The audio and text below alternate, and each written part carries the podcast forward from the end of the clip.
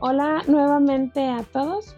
Eh, bienvenidos a un nuevo episodio de Ciencia Ligera. En esta ocasión vamos a hablar de un tema que ha dividido eh, a la población. A la humanidad desde los tiempos sin memoria. Sí, que ha este, disuelto amistades y familia. ¿Vas a, ¿Vamos a hablar de las elecciones o qué? Este, sí. no, a ver, ustedes son ¿Qué, son ustedes? ¿Son team frío o team calor? Híjole, team frío. Yo soy team, frío. ¿Tú, Jair? Ah, a mí me da igual. bueno, Yo disfruto los dos. Jair vive en Colina. ¿Cuál team frío se lo imagina? Cualquier frío que sienta Jair no es frío. Sí, cuando baja 28, dice. Nosotros con 28 estamos a gusto acá en Colima. Yo digo, ¿por qué discutir? O sea, un team templadito y ya. Ah, dale. templadito.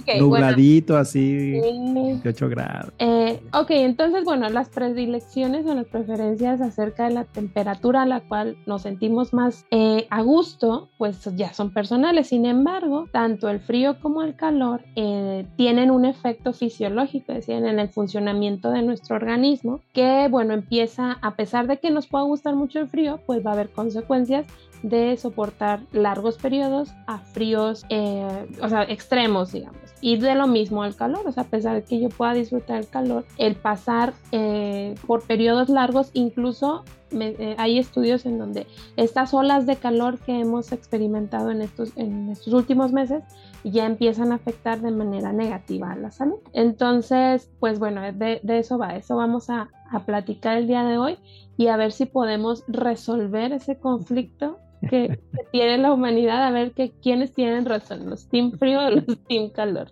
Fíjate como para aportar para ver si es este, si es por elección propia, porque me comentabas que, es por elección propia, si es team frío o team calor, ¿no será en realidad algo biológico? Algo que cada uno de nosotros traigamos, ya sea por genética o, o por algunas enfermedades que, que podamos tener. Por ejemplo, existe algo que se llama intolerancia al frío, que es cuando uno tiene frío este, siempre. y aunque tú te protejas, te pongas chamarras y todo, tienes frío, ¿no? Y está también la intolerancia al calor, que a pesar de que estés fresco, tú estás suda y suda y tienes calor y también tiene que ver con algunas enfermedades pues que tienen que ver con el metabolismo. Hipo e, e, hipertiroidismo, ¿no? O sea, también esa es una de las manifestaciones de, de estos dos padecimientos. Entonces, ¿es en realidad una elección o es biológico? Sería la primera pregunta. Como para hacer team frío o team calor, o en realidad la biología te está diciendo, tú eres team frío y tú eres team calor. Bueno, pero alguien que no tenga alguna patología, bueno, conocida, ¿verdad? Porque luego igual no, no Es que yo puedo decir, yo no tengo, pero...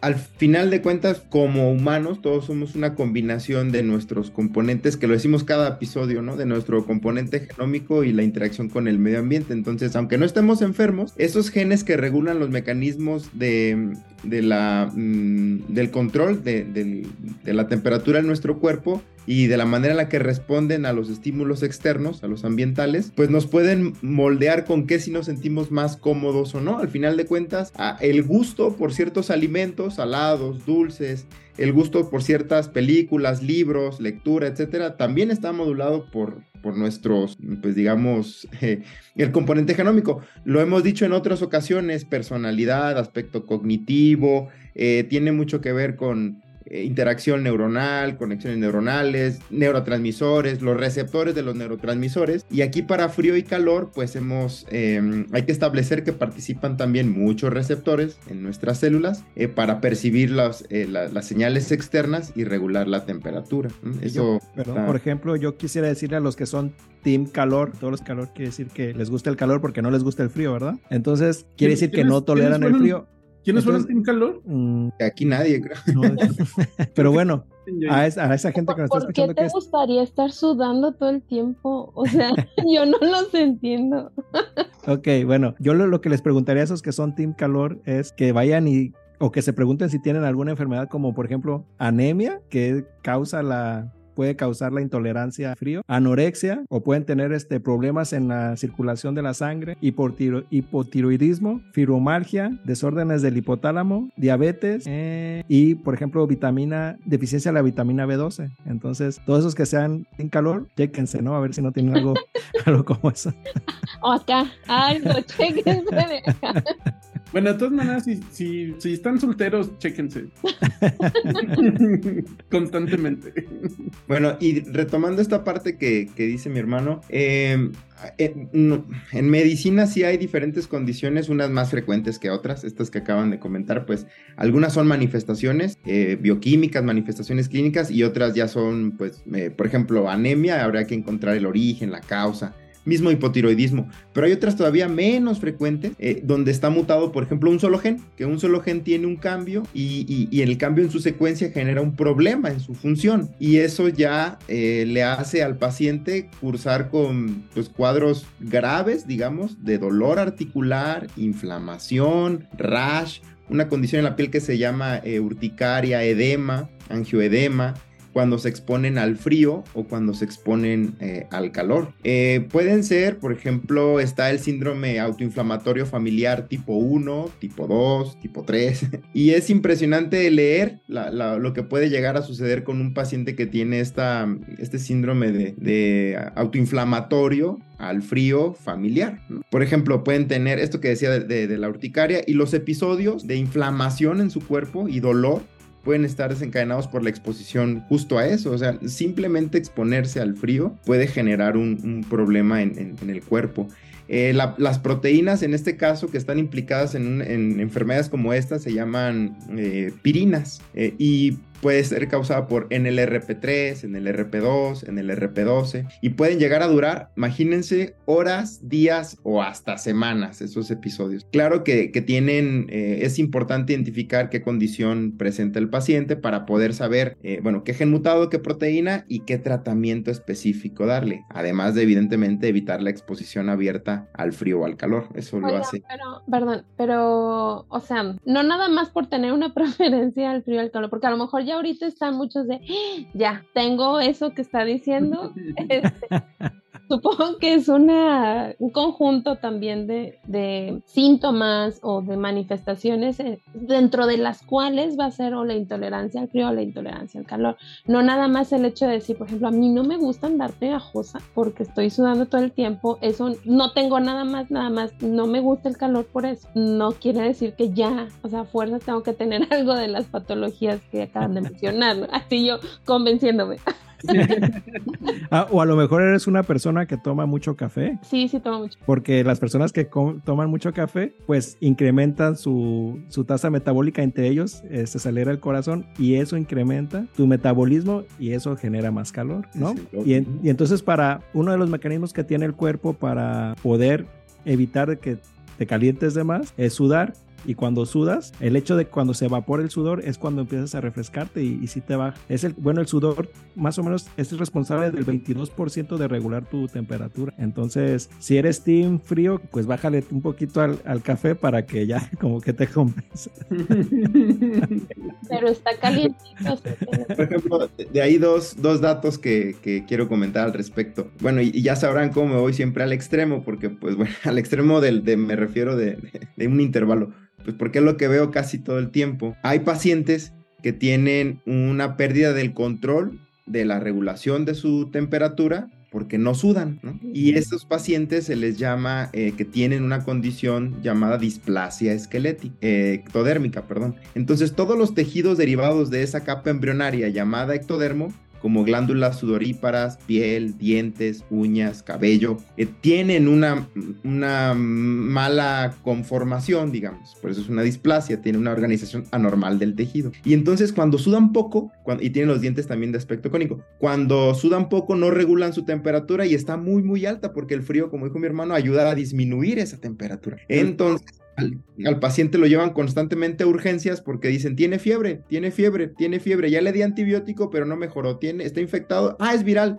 No, no es que tenga fiebre, es que no puede regular su temperatura. Se llama Ay. displasia hipodérmica y anhidrótica cuando no sudan nada, hipohidrótica cuando sudan poquito e hidrótica cuando sí sudan, pero hay otros componentes del ectodermo que son los que están afectados. Oye, ¿y de dónde consiguieron los antibióticos estas personas? De Sí. los que les sobraron de los otros tratamientos. O sea, no. No, en teoría, pues cuando los llevan a urgencias y quieren que, que les den tratamiento, pero no. Pues no tienen fiebre por infección bacteriana, pues, sino que no pueden regular su temperatura.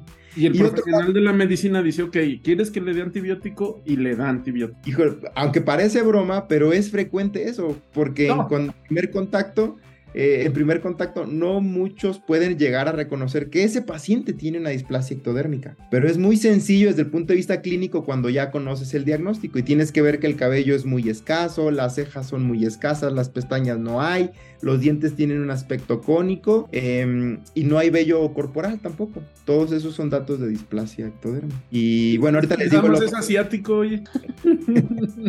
Y bueno, digo otro ver, tenemos que, que partir del hecho de que eh, independientemente que nos guste el frío o que nos guste el calor, nuestro cuerpo tiene que estar a cierta temperatura. No, o sea, nuestro cuerpo está diseñado para trabajar a una temperatura eh, promedio. No está diseñado. Bueno. Nuestro cuerpo evolucionó. Bueno, se fue adaptando a ciertas temperaturas. Sí, nadie lo diseñó. No, nadie lo dice. Entonces, no quise es- decir eso. No si, quise si- decir eso. si evolucionó a a esa temperatura 37 grados Celsius más menos 5 grados, entonces, ¿quiénes son los que están mal? ¿Team frío o team calor?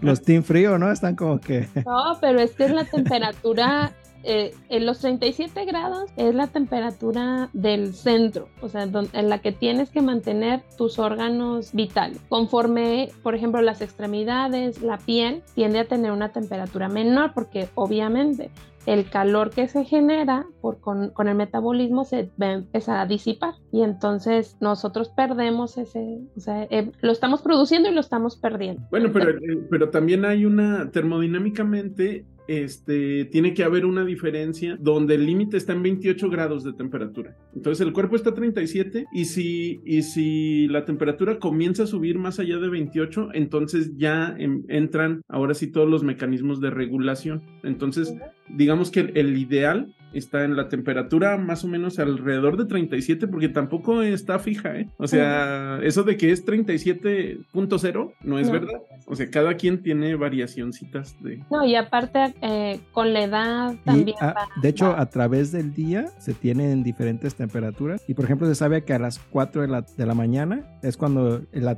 el cuerpo alcanza la temperatura más baja. Alcanzar. porque estás como en Ya, reposo Ajá. metabólico. Y, y a las 6 de la tarde es cuando uno alcanza, cuando es cuando está más caliente, ¿no? A las 6 de la más. En todos los sentidos. Eh, eh, temperatura corporal. sí. ok. Bueno, y Pero- entonces, ah, bueno, ¿qué pasó ya? Na- nada más te quería comentar, co- estaban hablando de, de esta pérdida de, del calor y quería comentar cómo- qué hace el cuerpo para evitar que se pierda ese calor, ¿no? Nosotros tenemos en el cerebro una cosa que se llama el hipotálamo y este hipotálamo es el centro, es, un ter- es el termorregulador en realidad, es, no- es nuestro termo, ¿no? Ujú. Y nosotros en la piel y en los órganos internos tenemos sensores. Entonces, cuando sensan que hay pérdida de calor o ganancia de calor, esos actúan y se van directamente hacia el hipotálamo. Y el hipotálamo es el que dice, ah, haz esto o haz el otro. Entonces, cuando estamos eh, perdiendo calor, una de las cosas que se hace es eh, hacer que los vasos eh, sanguíneos se contraigan en la piel para evitar que, que la piel entre hacia, perdón, que la sangre llegue a la piel y eso evita que, que perdamos calor. Y, otra de las cosas es que se te ponga la piel de gallina, ¿no? Como que cierras los poros, se hace así como piel de gallina y eso evita también que sigas perdiendo calor, ¿no? Cuando estás así en, en frío. Y otra de las cosas es eh, el hipotálamo. El hipotálamo manda una señal hacia, hacia los huesos para que se empiecen a contraer y entonces empieces a, a titiretear y, y eso incrementa el desgaste energético y eso aumenta el calor. Y bueno, Ujú. también concentra el calor corpora- corporal en el tronco, en donde tenemos pues la mayoría de nuestros órganos vitales y por eso también tenemos la pérdida más activa del calor en las extremidades. O sea, es como si el cuerpo dijera, bueno, o sea, va, las manos y los pies no, No, son Y- y por- esenciales. podemos dejarlos atrás, Y, y, por ejemplo, los. Lo- los bebés no tienen desarrollado todavía ese sistema, ¿no? Y por eso las mamás ahí los andan todo cubriendo, ¿no? Pues, es- pero aparte, Oye, pero ¿por aparte, qué? aparte pero, de que... pero el segundo bebé que nace ya nace con ese sistema desarrollado porque ya ni caso le hacen. Ya nadie le hacen caso. Ah, pe- pero es que esos bebés, también el primero y el segundo, aparte tienen un tejido adiposo que se llama tejido adiposo café y ese tejido este, lo consumen cuando están perdiendo calor y entonces se Ajá. metaboliza este, este tejido adiposo para generar calor. Ese tejido lo tenemos con aproximadamente como hasta los seis meses. Ya, y ya una vez después, pues ya madura todo este sistema, ¿no? Y aparte, si tu mamá no te hizo caso, pues ya a los seis meses ya, ya se maduró el sistema y, ya perdiste toda la grasa ya, ajá. pero sí tienen ahí una energía de, de reserva para poder calentarse los bebecitos. Fíjate que Aparte, ahí- pues hay que arroparlos. Ahí es algo muy interesante porque, porque Pero no tanto, porque luego los van a No. deshidratar. Ándale también. ahí es muy int- interesante porque hay, se cree que hay reservas de estas células de grasa café que se quedan en la panta. Ah. Entonces, cuando la, una, algunas de las propuestas para adelgazar era la, encontrar la manera de que te tomes una pastillita y que haga que toda tu grasa blanca, que es la que compone la panza, este, se cambie a grasa café y que es este muy fácil eliminarla, ¿no? Muy fácil este metabolizarla. No hay que decir quemarla porque no está No correcto. se queman. La grasa no se quema, Se nada, beta-oxida. nada del cuerpo se quema, ¿no? Eso es, es- está incorrecto. Este, y esa era como una de las, de las propuestas para tratar de encontrar la, la manera de adelgazar rápidamente. Bueno, ahora que dices esto, Raúl, ahí meto mi comentario, el pasado, el que quedó pendiente. Y habla un poquito de, de un, un canal, un canal iónico que se llama TRPV1. Y bueno, hay otra, eh, son todo un can- una familia, ¿no? TRPV1, TRPV3, 4, etcétera. Pero ¿qué es lo interesante de esto? ¿Qué es lo, mm, pues digamos, lo que llama la atención? Que este canal es sensible a un compuesto, de ahí su nombre, eh, eh, TRPV4 ti- es un, compuesto vaniloide eh, que tiene compuesto vanilílico, algo así estaba leyendo hace ratito. Y por ejemplo, el chile, que todos habremos escuchado, que la capsaicina, o, o el, el que es el género capsicum, no sé, ahí a lo mejor mi hermano sabe Sí, más. capsi- Ajá. En teoría, este, em, este compuesto genera eh, ardor, calor y, e incluso puede llegar a causar dolor en una persona. Pero evolutivamente también tiene algo de relevante. Por ejemplo, las plantas lo producen para no ser comidos por los herbívoros, aunque dicen que algunos aves, algunas aves no son sensibles a los capsaicinoides, entonces pues ellos sí se las pueden comer, algo así. Pero en el cuerpo tenemos esto, TRPV1 y sobre todo aquí en, en la lengua, en, en la cavidad oral. Por lo tanto, cuando comemos chile, eh, pues es muy evidente que a los pocos segundos o minutos empezamos a sudar, porque esta activación trigeminal de esas, eh, de esas neuronas que tienen eh, una alta expresión de TRPV1 generan ese calor en nuestro cuerpo. Eh, eso lo hizo, lo hace muy interesante la forma en la que se regula ese canal a través de este compuesto y pues como todos hemos experimentado generar calor y sudor para cuando comemos chile que, que- que genera esta, esta sensación. Y déjenme decirles que esto fue descubierto, este TRPV1 fue propuesto y descubierto alrededor de 1997 en la Universidad de California y en el año 2021 el doctor eh, Julius, el doctor David Julius, fue galardonado con el Premio Nobel de Medicina en el 2021, de la forma en la que se regulan estos canales iónicos llamados receptores de potencial transitorio vaniloide número uno, que es el TRPV1. Y hay científicos mexicanos trabajando en ello, eso también me pareció muy interesante en el Instituto de, de Ciencias Fisiológicas de la UNAM. Eh, hay una doctora que se llama Tamara Rosenbaum y su línea de investigación en, en- ahí en la UNAM habla al respecto de esto, de cómo se activan y se regula este TRPV1 y el calor extremo a más de 43 grados centígrados, bueno, no sé si es centígrados o Celsius, siempre Celsius. Celsius, ¿verdad? A más de 43 grados Celsius, eh, activa también estos TRPV1, puede generar eh, pues verdaderos cambios celulares importantes y, y, y pone en riesgo la salud de esa persona. Me pareció interesante. Oye, que claro que hay científicos que mexicanos que han investigado esto, entre ellos yo. Esa fue mi tesis de maestría. TRPV1, no sabía. TRPV1, TRPV1, todos los TRPVs. A ver, platícanos. A ver si platícanos. No, pues el, el chiste es que la capsaicina puede inhibir que las células, unas células que son delgaditas, se conviertan en células de la grasa, en células adiposas. Y entonces ese mecanismo todavía está siendo investigado. ¿Cuál es? ¿Eso se untan eh, la crema con capsaicina en la piel para cuando vas a Este, correr? En teoría, en teoría lo que hace eso es este bajar el dolor porque te mata a los nervios o te los sensibilizan, te los desensibilizan. Este, Anestesia. pero la hipótesis es que si te untas también esa cantidad de capsaicina y de manera muy efectiva, también tendría que bajar este, la cantidad de. Y, oye, si, y si se me pongo estos chiles que son de allá de Yucatán, los Habaneros. habaneros, así, ¡zas! toda la panza. Oye, no, pero entonces a mi taco de carnitas, si le pongo salsa, así Hombre, que pique, ya se se vuelve- neutraliza. se Gordas menos porque empiezas a sudar y todo. Haces termogenes. Pero, pero, Oiga, ah, ¿qué más encontraste, Raúl? De- del, ah, perdón, ya, ya me metí aquí, pero ¿qué más encontraste, Raúl? No, no, no, pues encontramos que efectivamente sí, sí inhibía esto y que lo hacía a través de diferentes canales que no estaban. al- había unos que eran la, de la familia el 2 y el 4 que podían sustituir la función del 1, ¿no? Y eso no se sabía. Entonces, mm, hay activación parcial de, de los receptores por diferentes, por, el, eh, por la capsaicina en diferentes tipos de células. Entonces, eso abre la ventana a que podamos encontrar otros compuestos que no sean capsaicina, que no tengan el, el efecto secundario del, del ardor y del picor, y que sí. Bueno, pero eso pa- para los gringos, a nosotros. Los mexicanos deberíamos ser más delgados entonces. y ¿no? no, es lo, es lo que estaba, y es lo que estaba pensando. Y somos el segundo lugar, ¿no? En obesidad. Pues sí, es que no, es que también hay- no contrarresta.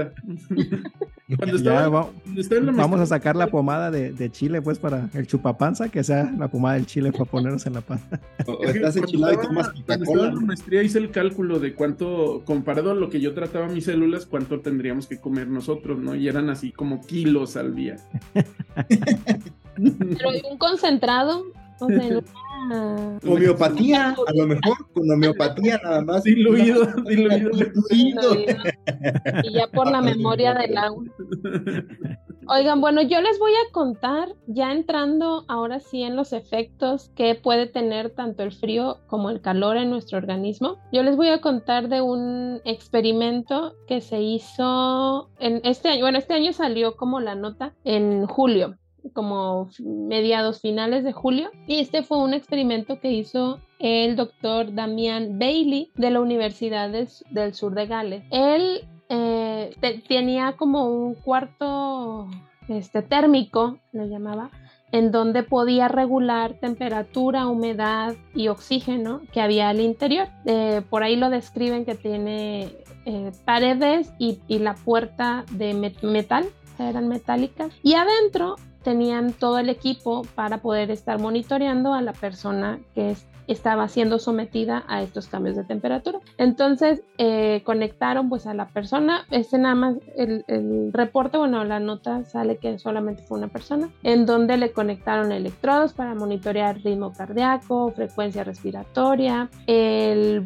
el gasto cardíaco, es decir, que qué tanto está bombeando el corazón, también medía qué tanto sudaba. Y aparte le iban a hacer una prueba de memoria en donde tenía que memorizar 30 palabras, o sea, eran 30 palabras las que él estaba como en, tratando de memorizar. Primero lo sometieron, me parece que era, ay, me acuerdo, como a 20... Y, y no, le, no le dio COVID porque luego con el COVID uno se le También, aparte, aparte, ¿no?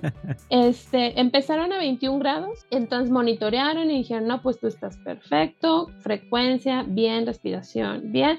Y entonces empezó, eh, empezaron a decir las palabras y en este momento creo que recordó 23 de las 30. Y luego el, el estudio, bueno, este experimento duró una hora, o sea, lo, lo tuvieron desde los 21 grados hasta eh, la temperatura más alta que lo tuvieron fue una hora en, en el cuarto ese. No, y pero luego, ¿cuál fue la temperatura más alta? ah, 40 Ah, a 40 grados eh, ambiental. mm, mm. Entonces, eh, des- pero primero fu- fueron 21 y luego fueron 35 grados. Y entonces esta persona dice, todavía me siento cómoda, todavía estoy a gusto, sí, ya estoy empezando a sudar, ya me siento este, el cabello ya húmedo. Y entonces empezaron a notar que sus eh, latidos, que su frecuencia cardíaca empezó a subir, empezó también eh, la frecuencia respiratoria a aumentar, el gasto cardíaco también. ¿Por qué? Pues su- sucede un fenómeno como un poco relacionado a lo que nos contó Yair de la eh, vasoconstricción a través de,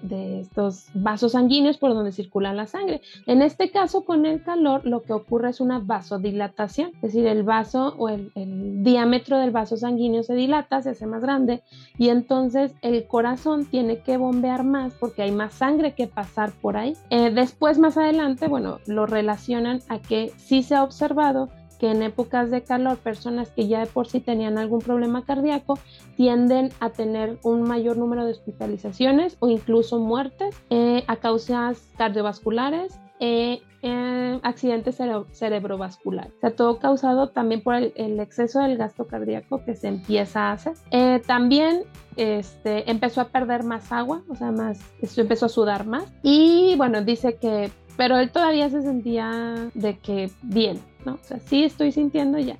Y luego ya lo subieron otros 5 grados a 40. Dice la nota que 40.3 eh, fue la temperatura más elevada.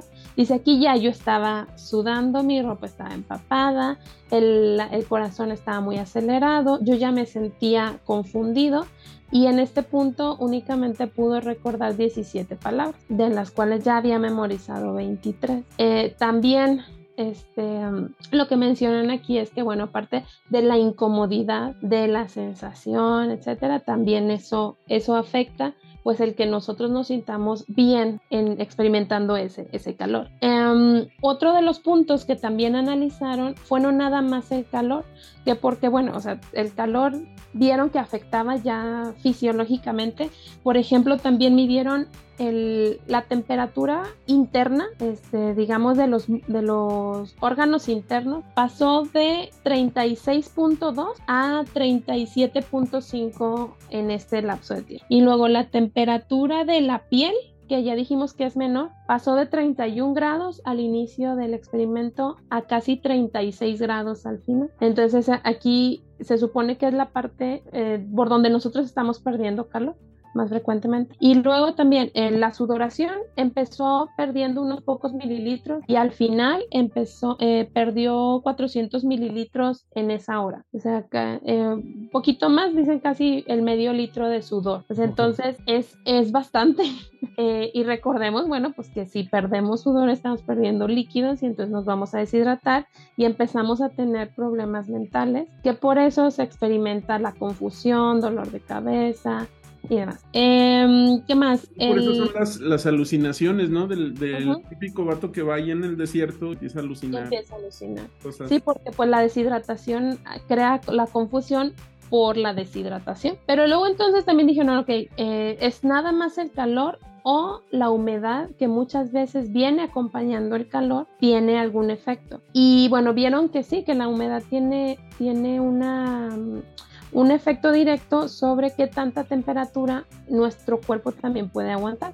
Porque así como dijo Jair también, que nos explicó, la sudoración es la forma más efectiva que tiene nuestro cuerpo para eh, refrescarnos, ¿no? De una forma natural. Entre más sudamos y luego se evapora y cuando esa evaporación eh, se lleva calor, digamos. Ese es más o menos. Sin embargo, si el ambiente está muy húmedo, es decir, hay muchas moléculas de agua, es, es muy difícil la evaporación y entonces el los efectos del calor, aunque yo esté sudando, no, me, o sea, no se está evaporando y entonces el calor se empieza a acumular. Y ellos hicieron una curva en donde comparan temperatura y humedad y marcaron una zona crítica. Cuando hay mucha humedad, más o menos el 70%, yo con 36 grados ya es una zona crítica eh, para que el cuerpo no pueda eh, liberar ese calor y empiece a incrementar la temperatura. Muchos eh, saludos a Monterrey. Cuídense, cuídense. Pero ahí, ahí, es, ahí es seco, ¿no? El calor. No. Sí, sí, es seco. No, en Monterrey no. pues cuando llueve, ahora que llueve mucho, pero. Aquí en Colima es húmedo. El Ajá, o sea, donde hay playa. En Monterrey también. En Monterrey te bajas, te bajas del avión y parece ser que hay playa, nada más que no hay agua. Se siente así el, el bochorno. Y bueno, entre, más, entre menos humedad, eh, aguantamos un poquito más de temperatura por este fenómeno de que podemos evaporar más pronto. Entonces, sí tiene efectos. En este estudio incluso dicen que tiene efectos sobre específicamente la memoria a corto plazo. Es como se dice típicamente que el calor apendeja. Entonces, Como, el alcohol y como el amor. Y la 4D. Oiga, yo quiero complementar lo que acaba de decir Mariana porque lo considero también muy importante cuando lo llevamos a los aspectos de tratamiento ya en, en pacientes, por ejemplo, que son hipertensos. Eh, Mariana nos decía justo ahorita lo del gasto cardíaco y esto que sucede a nivel fisiológico en el cuerpo. Déjenme decirles que hay un trabajo de investigación, eh, está bonito, está interesante, y es la variación eh, eh, en el efecto antihipertensivo debido al clima. Entonces tomaron a pacientes, 501 pacientes que estaban en tratamiento con el mismo tratamiento todos, eso sí, y irbesartán con hidroclorotiazida, esa combinación, en un, en un estadio 2-3 de la hipertensión arterial sistémica. Y para no hacer el cuento largo, los vigilaron 12 semanas en, en, el tiempo del tratamiento tomado. Y encontraron entonces que de acuerdo al clima, a la temporalidad, el efecto del tratamiento antihipertensivo fue mucho mejor con una mayor reducción de la tensión arterial cuando el tratamiento comenzó en frío comparado con calor. El calor fue de mayo a agosto, ese, ese periodo se contempló de calor de mayo a agosto y de eh, septiembre a diciembre se le contempló el inicio en temporada fría. Entonces los pacientes que iniciaron tratamiento con irbesartán e hidroclorotiazida en frío tuvieron una reducción más significativa de los valores de la tensión arterial que quienes empezaron calor. No, pues ya me voy al team frío. este, pues bueno, y también de, hablaban de enfermedades, de quien tenía, de quien padecía enfermedades, pues podía ser más team frío, más team calor, pero no solo son enfermedades este, genéticas, sino también enfermedades mentales. ¿no? Yo les voy a platicar de un estudio del 2012 donde se analizó pacientes en una corte de pacientes en Londres y entonces se descubrió que pacientes que tenían enfermedades mentales tenían un, un incremento en el riesgo de muerte del 5% más por cada grado centígrado que subía la temperatura. Entonces, este decía que sobre todo eh, durante había, cuando había ondas de calor, este, estos pacientes tenían un, un mayor riesgo de morir, ya sea por causas naturales o también por suicidio. Entonces, como les digo, este, este estudio fue hecho en Londres, este, pues deberían de hacerlo para que pegue, deberían de venirlo a hacer aquí a Chihuahua y ya veríamos cómo, cómo sale esto, ¿no?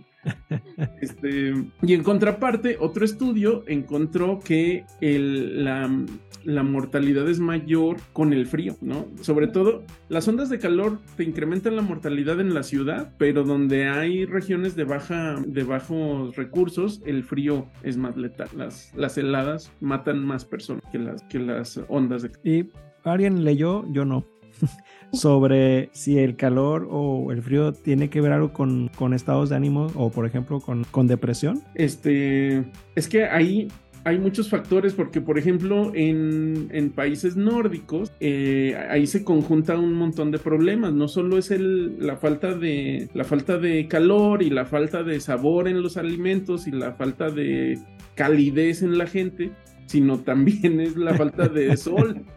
¿no? que la falta de sol, como está muy oscuro todo el, todo el invierno, eso también te puede ocasionar que caigas en depresión por cuestiones que tienen que ver directamente con, el, con cómo el, el ojo se conecta con regiones del cerebro, pero indirectamente también por la producción de vitamina D, que ahí le cedo la explicación a Alan. A ver. pues tampoco me la sé.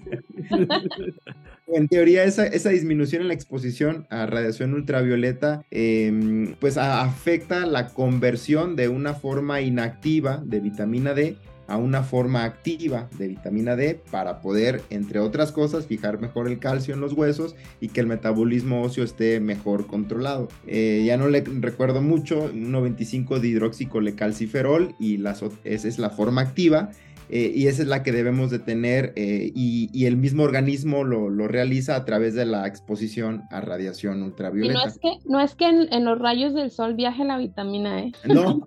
nosotros, nosotros producimos el precursor que cuando llega el, los rayos lo activamos.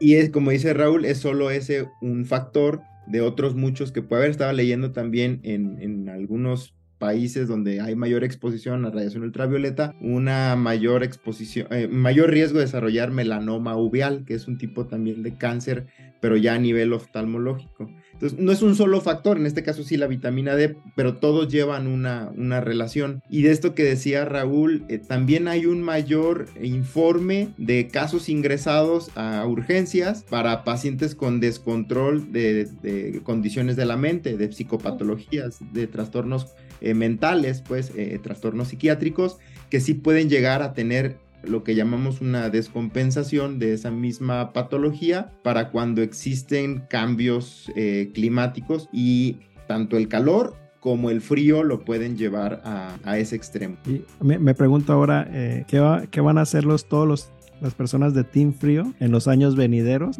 con el calentamiento global. Sufrir, sufrir, eso es lo que vamos Fíjate que eso, eso no es algo, es algo que yo no investigué, yo no creo que haya mucha información al respecto, pero tiene que haber un lugar cuyo, cuyo clima haya mejorado ah, debido al, al calentamiento global. ¿No? O sea, en general, todo el, todo el clima. Pues allá por, por Canadá, ¿no? Me imagino.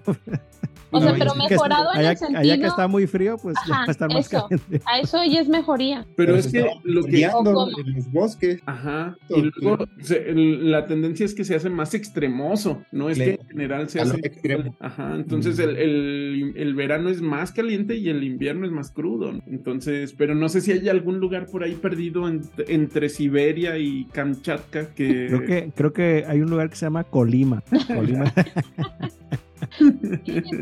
que le está bien a gusto ahorita.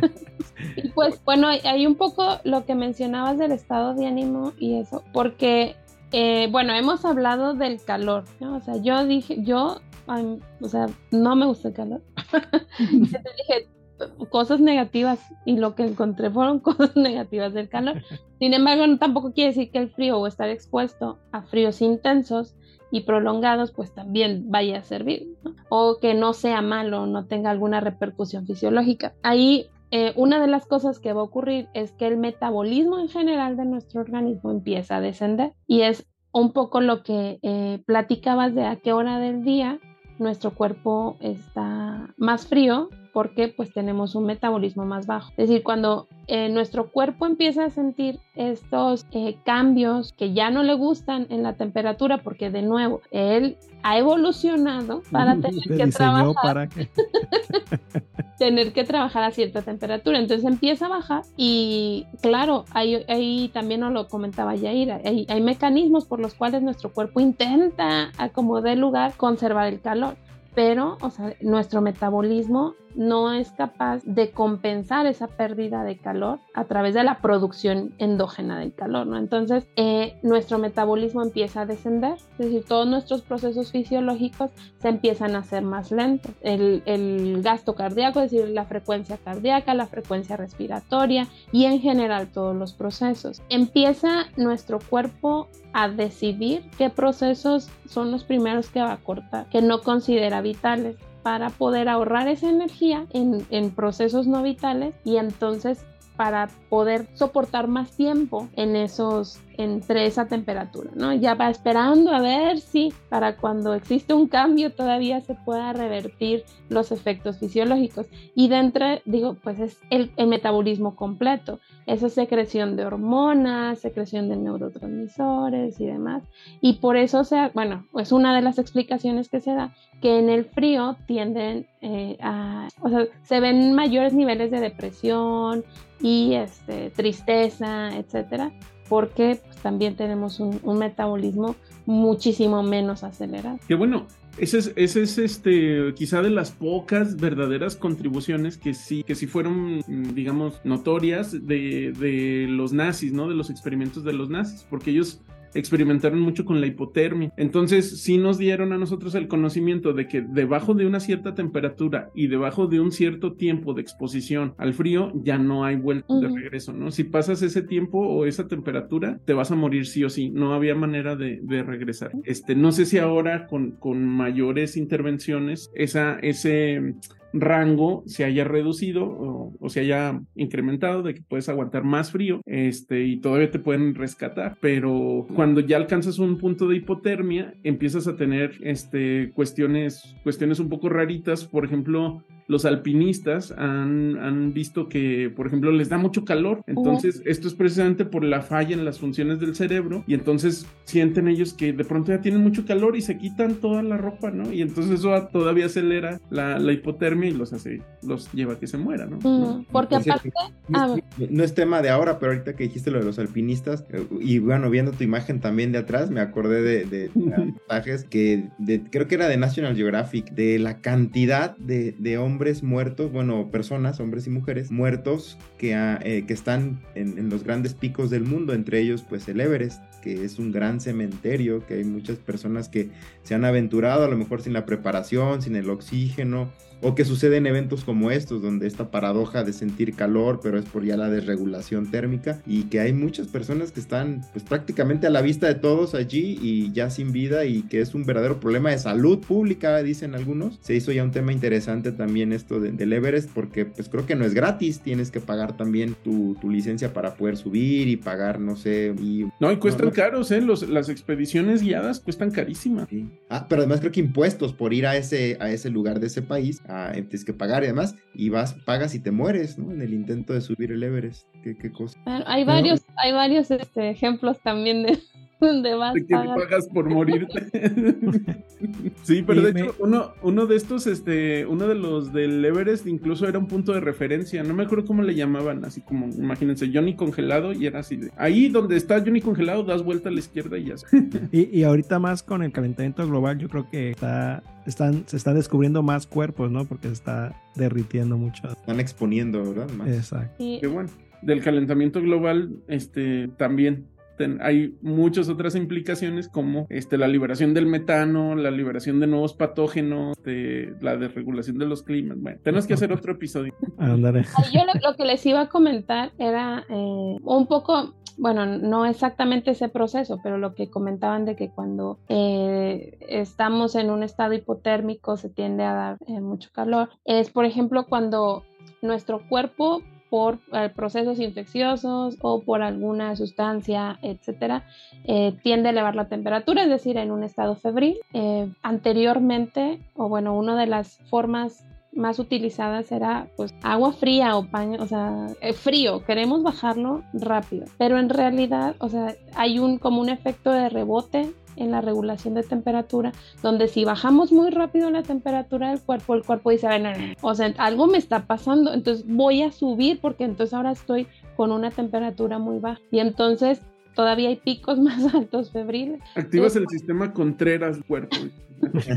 Y entonces lo que dicen, bueno, pues de hecho cualquier temperatura, o sea, igual, así yo estoy a 40 grados, eh, utilizar agua a 39 grados, que estaría una temperatura caliente, o sea, yo la siento y está caliente, me ayudaría porque en realidad no quiero bajarla, lo que quiero es que ya no suba. Mientras algún medicamento o, este, pues sí, alguna otra técnica me ayuda a internamente empezarla a bajar. Y lo mismo del lado contrario, o sea, si está muy frío y la caliento de repente, dicen, no, no, no, estamos muy, muy calientes. Y entonces mi cuerpo dice, no, esto no está bien. y entonces se activan mecanismos que pueden provocar el retorno incluso mm, a más grados en el caso del calor y a menos grados en el caso del frío. Entonces también es importante el retorno a la temperatura normal que tenga que ser pues de forma paulatina porque ya vemos que nuestro cuerpo se desregula y luego ya no sabe qué hacer y entramos en este, shocks y, y eh, fallo eh, de múltiples órganos. Bueno, yo lo complemento esto que, que dice Mariana y, y, también interesante, vean cómo siempre lo llevo todo a mi terreno médico. hay niños, hay bebés, hay lactantes que no puedes permitir que suba mucho su temperatura corporal por fiebre, ¿no? Eh, alguna infección o algo porque ya tienen esa predisposición a tener crisis epilépticas, fiebre. Entonces es muy común cuando alguien hace una historia clínica y dice, ah, sí, tuvo epilepsia por fiebre, o dicen, eh, convulsionó por fiebre. Ah, bueno, fue por fiebre, no lo toma en cuenta. No, ahí lo tienes que tomar en cuenta porque ese bebé tiene una predisposición genómica a tener epilepsia por fiebre y se le consideran crisis epilépticas febriles y es una condición monogénica, es también una canalopatía. eso es muy importante mantener la temperatura de los bebés que no suban más allá, puede ser 37 y medio, depende que el umbral pues para cada 38 eso puede desencadenar verdaderos cuadros de crisis epilépticas por fiebre. Y, es una condición genética, no es algo eh, que hay que normalizar, de decir, ah, es normal porque tuvo fiebre. No, ese niño tiene epilepsia y ese niño necesita ser evaluado. Alan, y por ejemplo, hay, o sea, hay personas que aunque suban a 40, 42 grados, no van a convulsionar. Y muchas personas dicen, no, bueno, no está tan mal, o sea, no ha convulsionado, entonces no hay tanta fiebre. Y eso, o sea, eso es bien importante decir, personas que van a subir y subir la temperatura y no van a convulsionar o no van a tener el episodio epiléptico porque no tienen esa, esa predisposición.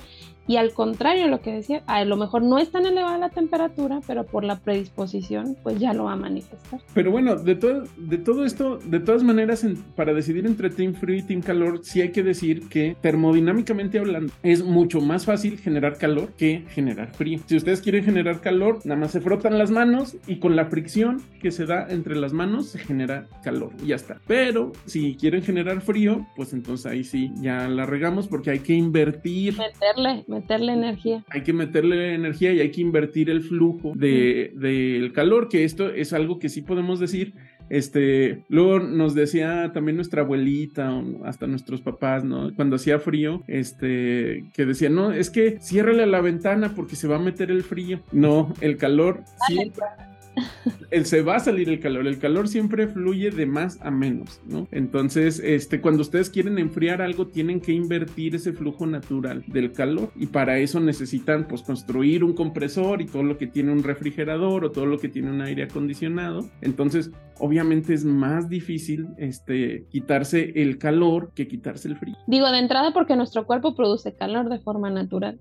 Entonces tendríamos que estarlo disipando, o sea, de una forma muy eficiente para poder entonces bajarle a eso. Entonces, desde un punto de vista energético y de gasto, es este mejor estar en frío que estar en calor. Bueno, entonces no, este, no vayan a usar los calentadores cuando, cuando les llegue el invierno.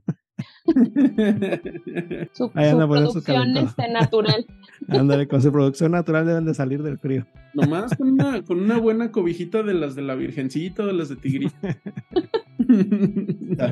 bueno, aunque también este, hay quien dice, bueno, es que este, te gusta el frío porque en realidad no has sentido el frío este, extremo. extremo y o sea, que sí, pues, o sea, sí es, este, estamos hablando cosas como si le tiráramos nada más al calor, ¿verdad? Pero también el frío extremo es bien peligroso, también puede... Es que, es que los del calor no se prepararon, por eso.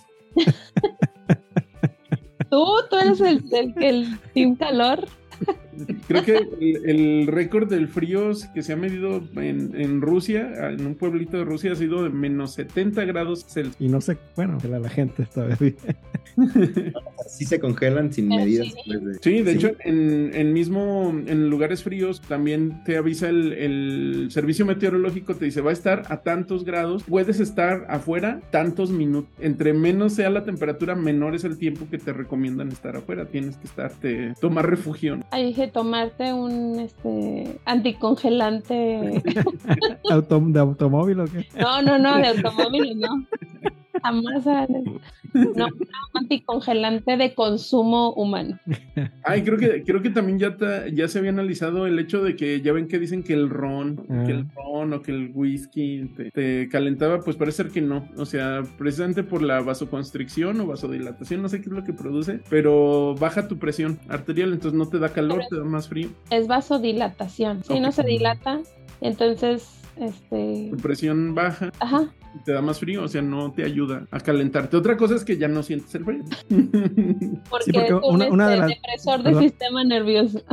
una de las cosas es que cuando uno está teniendo mucho calor, lo que hace el cuerpo es desvía el flujo sanguíneo hacia, hacia, hacia la piel y eso, eso te, te refresca un poco, pues también. Porque Evita pone la sangre a mucha superficie para que se, se, vaya enfriando. intercambie calor, ¿no? Que era lo que hacía otra de las cosas que otra de las cosas que hace el cuerpo es reducir el metabolismo y también te manda señales para que no tengas apetito, no tengas que comer y generar calor. Entonces de ahí viene la... eso, eso de mi cuerpo, eso no lo sabe. no han avisado. Entonces de ahí viene la imagen del mexicano que está acá en el desierto, acá tirado en la Yo creo. que no te muevas para ya no producir más calor. De hecho, hay cambios en el comportamiento también. Hay campos, cambios en el comportamiento que hacen que, que te muevas menos y que optes por posturas abiertas para que también como que recibas aire. Pues. y bueno, una, una parte, y ahorita me estoy acordando y creo que no tocamos, o no sé si alguien lo sepa, el, la relación que tiene la temperatura o el incremento en la temperatura en la agresividad. Yo por ahí, este, y creo que ya lo habíamos hablado en algún momento, que cuando hace mucho calor hay ciertas personas que tienden a, ser más agresivos o más violentos, eh, a diferencia de cuando hace mucho frío. Mm, por eso los canadienses son tan buenos. Están todos deprimidos, así su metabolismo todo así a basal. Y los tejanos. ¿Y los mexicanos? Ah. bueno, es que los mexicanos tenemos que... Otro gen. tenemos otro gen. no, bueno, depende de qué mexicanos. O sea, Pancho Villa, el centauro del norte. Él no era pacífico. Bueno, entonces ya con lo que vimos, siguen siendo este, su misma elección de al inicio. Todos frío menos Jair, ¿no? Sí. Bueno, o sea, yo no, yo soy... O sea, a mí me da igual, sí, sí, está el frío, está en... O sea, lo único que me cae... Lo que me cae mal de, del team frío es que ir al baño, ¿no? Que esas cosas están súper frías cuando uno se quiere sentar ahí. O si ya te vas a ir a acostar, frías las sábanas. Entonces yo agarraba una secadora y ponía secar secadora de pelo y, ponía a calentar las sábanas antes de meterme y no me metía rápido. Oye, a la secadora tantito y salen, mira. No, pero la solución de eso son sábanas de lana. Las sábanas de lana no están frías. O franela. Ah, o franela también. Entonces. No, no me alcanza para tanto. Ay, hombre, desde el privilegio de que usa el mini split todo el día. y, y del calor del calor me gusta pues que puedas andar en short, puedas andar a gusto. No, como no me gusta tanto andar como muy arropado, entonces por eso también me gusta el calor, pues, short, playera corta. Pero, pues en el laboratorio tienes, o sea, te tienes que poner bata y tienes que traer zapato cerrado y pantalón. Ah, bueno, yo, no, en el laboratorio eso, en la vida normal. Te puedes meter a la alberca a gusto. No, eso no compensa que en calor te, te suda lo insudable. No, y la, y la verdad es que aunque digan que los lugares están, este, eh, digamos que adaptados al calor, en realidad no, o sea, hay muchas situaciones donde los edificios no tienen este, ventilación o falla la ventilación y entre que vas a un lugar o vas a otro lugar, pues ya diste una caminada de 10 metros y ya te tienes que bañar. Pues entonces, este, a los que nos están escuchando, pónganos sus comentarios y sus razones de por qué son Team Frío o Team Calor. Ah, desafortunadamente los Team Calor no pudieron como defenderlos, pero ustedes pueden defenderlos ahí en, sus comentarios.